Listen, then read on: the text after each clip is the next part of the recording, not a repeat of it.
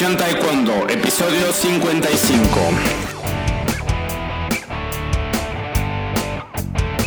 Hola apasionados del Taekwondo, ¿cómo están? Buenos días, bienvenidos a un nuevo programa de Pasión Taekwondo, el podcast, el show para todos los enamorados, apasionados del arte marcial del puño y del pie, del arte marcial de las patadas y de los golpes, el Taekwondo.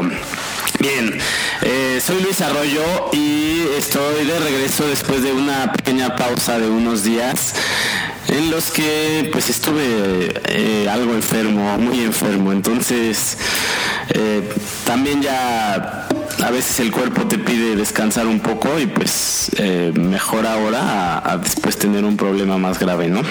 Pero bueno, eh, la semana pasada tuvimos la entrevista con el profesor Jesús Tortosa Cabrera, la segunda parte la publicamos y el día de mañana publicamos una nueva entrevista con el profesor Daniel Garduño de aquí de Cuernavaca, México que es un profesor muy preparado tanto en el área del arte marcial como en el área académica, él es psicólogo deportivo. Eh, en, lo particular me gusta mucho cómo, cómo combina eh, sus conocimientos en psicología con cómo aplicarlos al taekwondo. Eh, es una plática que se llama cómo, cómo hacer que mi hijo disfrute el taekwondo. Entonces, si tienes niños que practican taekwondo, pues estoy seguro que la vas a disfrutar. Bien, pues pasemos al tema de hoy. El tema de hoy es, ¿puede el taekwondo ayudar a mi hijo tímido?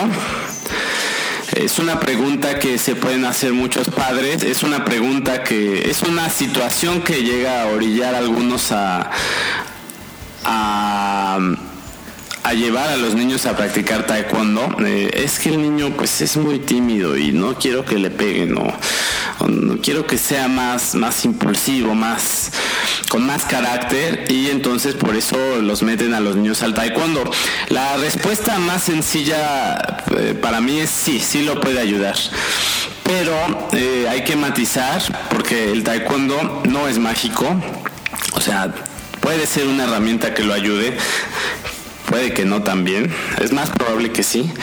Pero lo más importante que yo les diría a los papás de un niño tímido es que más allá del taekwondo o más allá de, cualquier otra mm, ayuda exterior, es que ustedes pueden ayudarlo.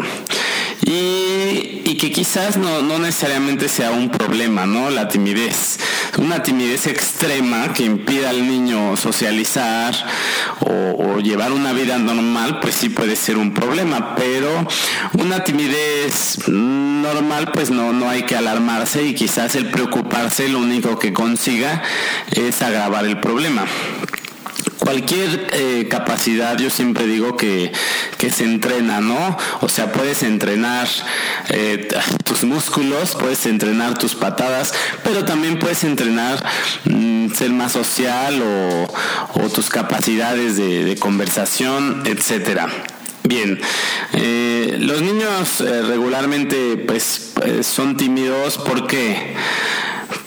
Porque puede ser que tengan, eh, y es donde tú podrías tener mucha acción sobre tu hijo, mucha capacidad de, influencia, pueden eh, estar en entornos de padres muy dominantes, ¿no? Donde cualquier cosa que diga el niño, no, eso no está bien, o esto no se hace así, o esto es así, y entonces si el niño ha aprendido que cuando está callado, cuando no expresa sus ideas, eh, no tiene problemas en casa, pasa desapercibido, puede ser como un, mecanismo de adaptación de los niños a la convivencia en el hogar.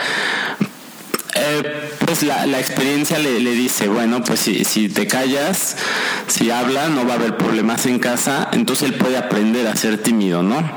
Eh, si en cambio, si hablas, vas, vas a sufrir regaños constantemente, pues mejor me quedo callado, ¿no? Este, bien, eh, puede ser, esto me ha pasado con alumnos que me preguntan, profe, es que, híjole, mi hijo es, es súper tímido y no habla con los demás niños, ¿no? entonces yo veo así a los papás eh, eh, que están afuera de la clase esperando que sus niños salgan y pues la mamá tampoco habla con nadie, ¿no? No, no es muy social. Entonces puede ser que pues los padres sean muy tímidos y, y como dije antes no es necesariamente un problema, pero va a ser muy difícil que esperes un hijo súper social si tú eres alguien más, más introvertido, que, que no conversa tanto. Entonces, mm, ahí pues quizás si quieres que cambie, pues primero podrías tú probar cambiar y si no, pues tampoco es para para eh, hacer un drama, ¿no? De que de que tu hijo sea tímido. Y, y, parte de esto pues es que sea el mismo carácter del niño, ¿no? Y entonces si es el carácter y no representa un problema grande, mm, yo me haría la pregunta si es necesario corregirlo, ¿no? Eh, ¿Qué tanto es posible o, o necesario estar corrigiendo cada detalle? Somos seres humanos y las diferencias siempre nos enriquecen. No todos los niños van a ser extrovertidos, sociales, con una conversación amena. Pero bueno, digamos que, quieres que cambie un poquito, que no, no sea tan tímido tu hijo, pues ¿qué puedes hacer? Eh, yo creo que una cosa que no debes de hacer es tratar de forzarlo, forzar las cosas a volverlo de repente súper social, ¿no? Y sobre todo eh, forzarlo de forma más artificial, por ejemplo, llegar a, con otros niños y decirle, eh, preséntate y pregúntale cómo se llama y dile no sé qué y dile no sé cuánto. Pues no, eso no, no va a solucionar nada porque incluso vas a aumentar la, la presión que cae sobre él y de alguna manera le estás mandando el mensaje, eres tímido, por eso te tengo que ayudar. En, cambio, si tú buscas situaciones naturales de práctica y no te metes tanto, eh, quizá puedas, puedas mm, ayudar más. O sea, mm, por ejemplo, si va el niño al parque o no sé, a donde haya más niños o en una fiesta de niños y los deja solos, pues quizás la forma de los niños no sea necesariamente la forma de introducirse la que los adultos esperamos, ¿no? No van a llegar a presentarse, hola, eh, ¿cómo están todos? Soy, soy tal, soy fulanito quizás simplemente se acerque y tímidamente empiece a participar en un juego, pero ya está interactuando con los demás, no necesariamente se tiene que presentar ni hablar fuerte, quizás esa sea una manera más eh, que tienen los niños, ¿no? De acercarse y, y ya es vencer su timidez. Entonces, creo que como adulto, pues lo más que puedes hacer sin meterte tanto y, de forma bastante disimulada es promover ese tipo de, que tu hijo frecuente ese tipo de, entornos, ¿no? Donde haya más niños, simplemente no, no se requiere más. Igual, pues, si le da miedo hablarle a las niñas, pues, si tú te pones ahí enfrente a decirle, oye, háblale a la niña, háblale a la niña, pues vas a ir, pues lo más probable es que menos le hablen, ¿no? Este, pero bueno, entonces las situaciones de práctica son, yo considero fundamentales, eh, los parques, las fiestas infantiles, por ejemplo, se me ocurre que le puedas poner pequeños retos, pero no, no hacerlo en forma de que eres tímido, te voy a poner este reto, sino que, por ejemplo, estás en el centro comercial o en la plaza, en, el, en la calle, turisteando, y entonces eh, estás comprando la, la comida o algo así, la botana, y entonces tú haces, ah, estoy recibiendo un mensaje, hijo, por favor, págale al Señor, ¿no? Pregúntale cuánto le debe y, paga al Señor y en el teléfono de repente. Realmente tú lo que estás haciendo, no le estás diciendo eres tímido, nunca, no debes de tocar eso, sino simplemente le pides ayuda, ¿no? Le pides ayuda porque estás recibiendo un mensaje de trabajo. Y, pues ya lo colocas en una situación que, está tu niño muy protegido porque estás tú, está el, el, señor ahí que vende la botana y pues le va a tener que preguntar.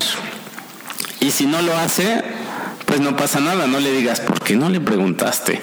Eh, prueba después, ¿no? Prueba después volverlo a intentar. Este, de esa forma más, más velada.